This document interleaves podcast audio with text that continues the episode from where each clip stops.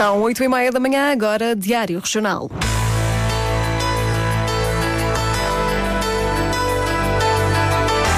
Antena 1 Madeira. Informação.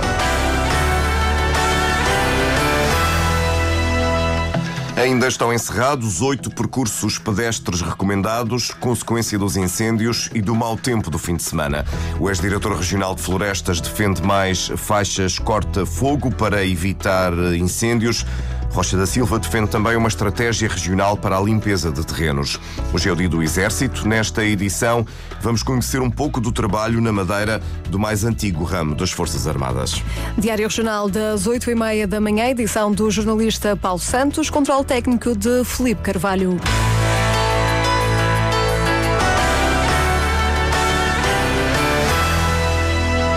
É preciso criar mais faixas corta-fogo na Madeira e implementar uma nova estratégia regional na limpeza dos terrenos para que haja menos incêndios na região. Ideias defendidas pelo ex-diretor de Florestas, Rocha da Silva, que diz que uma das soluções passa pela realização de contratos públicos plurianuais com empresas especializadas da área. Em vez de procedimentos caso a caso, poderia haver aqui processos concursuais plurianuais. A lei permite que possam elaborar processos concursuais a três anos e, devidamente justificados, poderão ir até os cinco anos, de forma a garantir, no mínimo, faixas de contenção dos fogos parece-me evidente que tem que haver intervenção no terreno, tem que haver linhas de corta-fogo, tem que haver faixas de descontinuidade de materiais que possam se incendiar e isso não se faz sem mão de obra. Não é? Isto são coisas que não acontecem no computador, tem que ser uma intervenção feita à custa de braços no terreno. Rocha da Silva garante que, havendo mais garantias para as empresas, os trabalhos no terreno seriam realizados de forma mais rápida e contínua as empresas também têm que saber com o que é que contam e aquilo que vão e qual é, em termos de perspectiva do futuro, o desenvolvimento deste nicho de, de mercado. E, por outro lado, também a morosidade dos processos concursais leva às vezes a que as coisas não sejam imediatas, levem algum tempo, porque, por exemplo, podem acontecer contenciosos, podem acontecer recursos e isso leva ao seu tempo. E de maneira para haver uma ação constante no terreno, uma vez definido um plano de gestão dos combustíveis e de compartimentação destas áreas populacionais, das áreas de agricultura, em relação às áreas eh, florestais, julgo que a alternativa tem que ser contratos plurianuais para garantir uma determinada determinada estabilidade e continuidade deste tipo de trabalhos. Importante, segundo Rocha da Silva, é também o envolvimento das autarquias.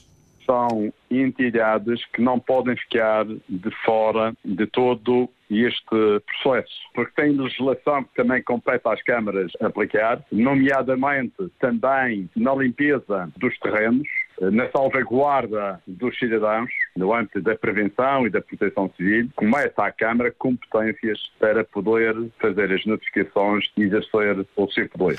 Rocha da Silva és diretor regional das florestas, ouvido pelo jornalista Sérgio Freitas Teixeira.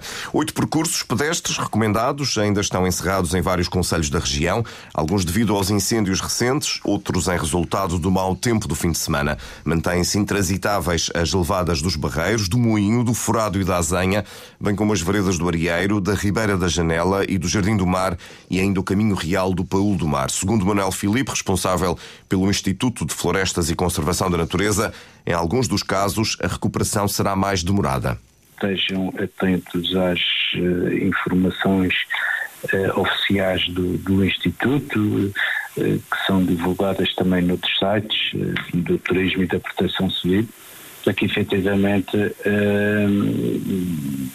possam estar uh, cientes do que se passa e, de facto, não uh, nestes que estão encerrados e que estão encerrados porque não, não oferecem condições de segurança, não façam porque podem estar a perigar a sua vida e, em alguns casos, até a dificultar a própria recuperação. Este era um alerta de Manuel Filipe aos caminhantes. Agora sim ouvimos a referência aos percursos que ainda estão encerrados, porque a recuperação, em alguns casos, será mais demorada. Alguns que são relativamente. A intervenção é relativamente simples. há outros, nomeadamente aqueles que foram afetados pelos incêndios. Estou-me aqui a lembrar da levada do Moinho no, no Porto Muniz ou o caminho real do Polo do Mar, uh, terão que ser feitas, uh, portanto, vistorias técnicas, porque aqui uh, as escarpas, portanto, sobranceiras aos percursos foram, foram afetadas pelo incêndio, estão, estão desprovidas de vegetação, pode haver aqui perigo de queda de pedras. Portanto, para estes não existe uma data para, para a abertura, vai depender da estabilidade do, dos taludes e de toda a vegetação que esteja montada. No caso da Vereda do Arieiro, uma das mais percorridas, já decorrem os trabalhos para repor a normalidade após uma derrocada que ocorreu numa zona perigosa. A Secretária Regional de Agricultura e Ambiente quer juntar sinergias para apoiar os residentes no Porto Muniz afetados pelos incêndios.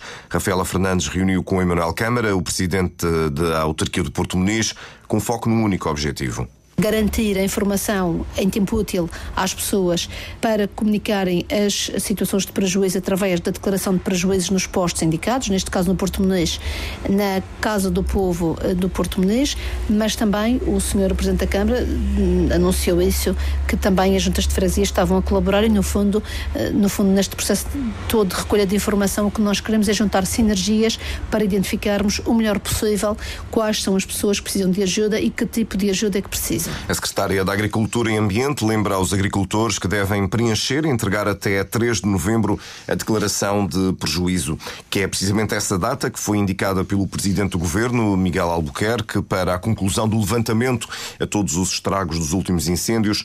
Miguel Albuquerque lembra a importância dos danos serem bem verificados antes da atribuição de apoios. Vamos ter um prazo de verificação técnica para depois uh, canalizarmos as verbas de compensação. É isso que foi decidido, quer a nível da pecuária, quer a nível da apicultura, quer a nível da agricultura, quer a nível das habitações.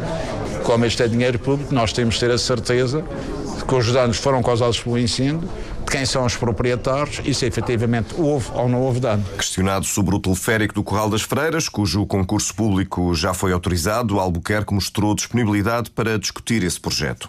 O teleférico era um compromisso da nossa parte.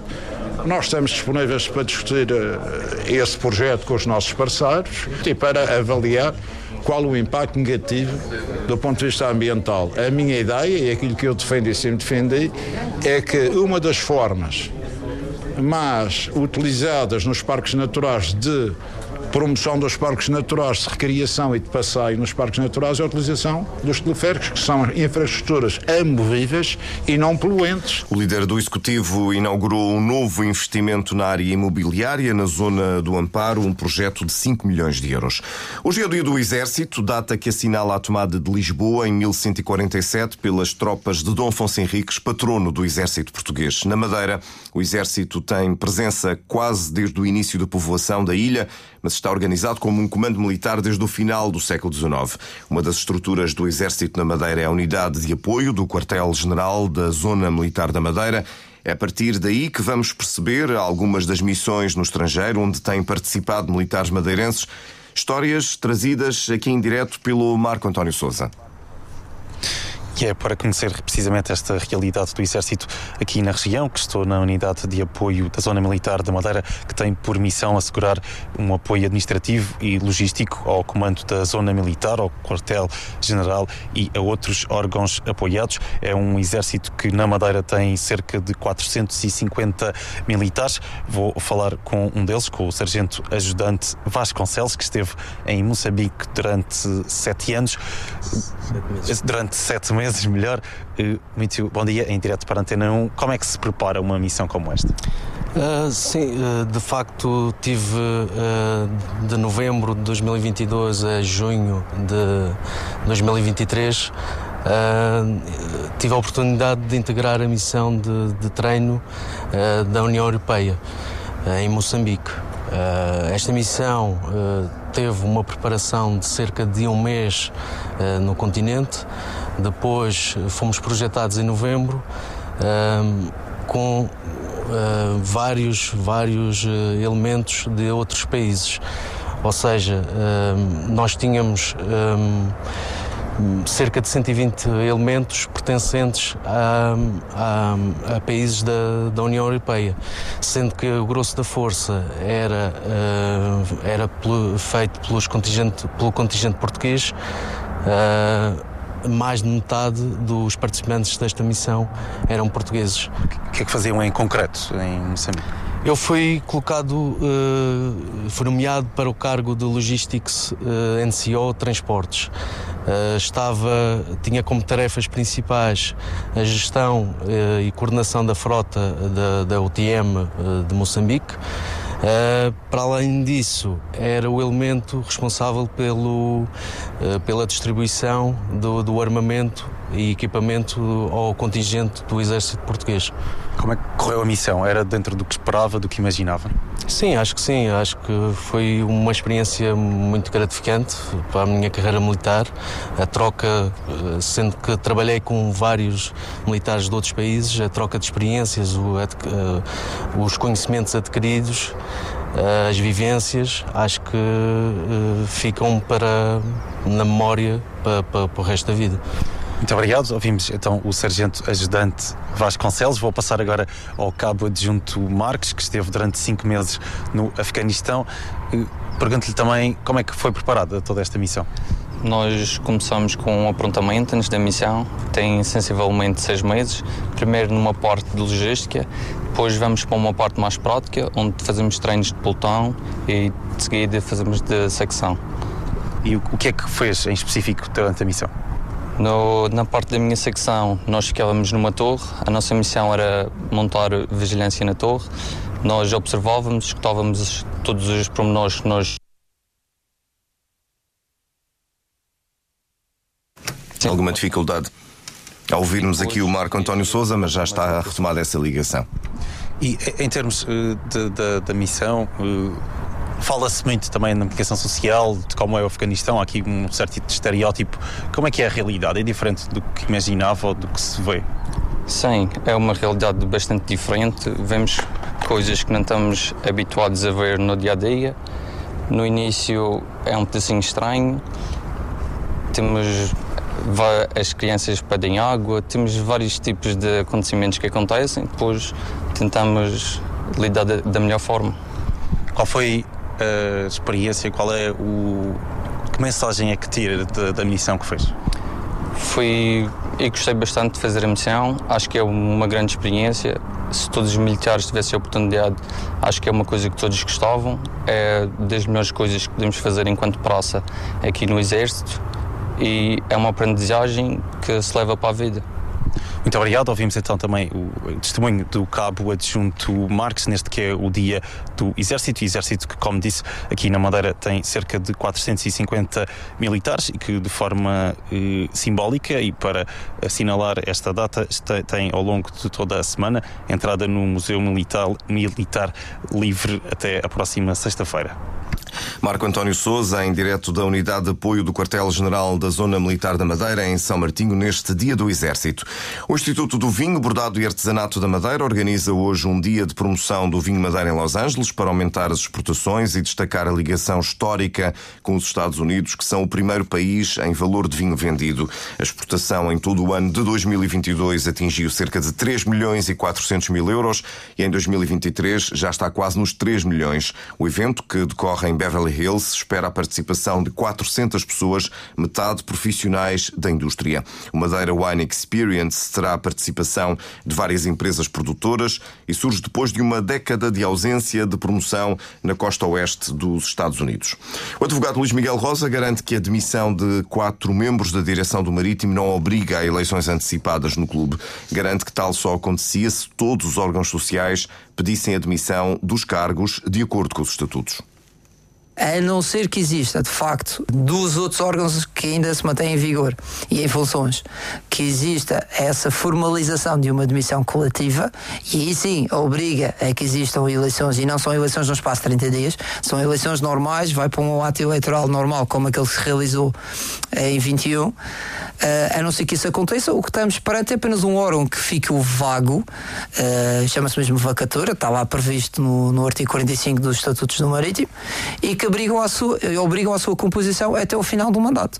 E isso uh, é, independentemente do que as pessoas manifestem ou entendam ou queiram, isto é o que se interpreta de, dos estatutos, que são aqueles que regem esta matéria e esta situação. Apesar dos estatutos, Luís Miguel Rosa defende eleições todas as partes saem extremamente fragilizadas e, na minha opinião, sem condições de continuar, eh, como está mesmo eh, que exista uma Assembleia Geral que nomeia ou deixe nomear pessoas. Portanto, devia haver eleições. Eh, devia eu acho que neste momento não há outro caminho. Acho que o único, o único caminho que deve existir agora é, de facto, toda a gente ter a mão na consciência, pôr o seu lugar à disposição, dar a vacatura de todos os órgãos e, e colocar agora a decisão nas mãos dos sócios. Declarações do advogado e comentador Luís Miguel Rosa no programa Bola na Rede da Antena 1.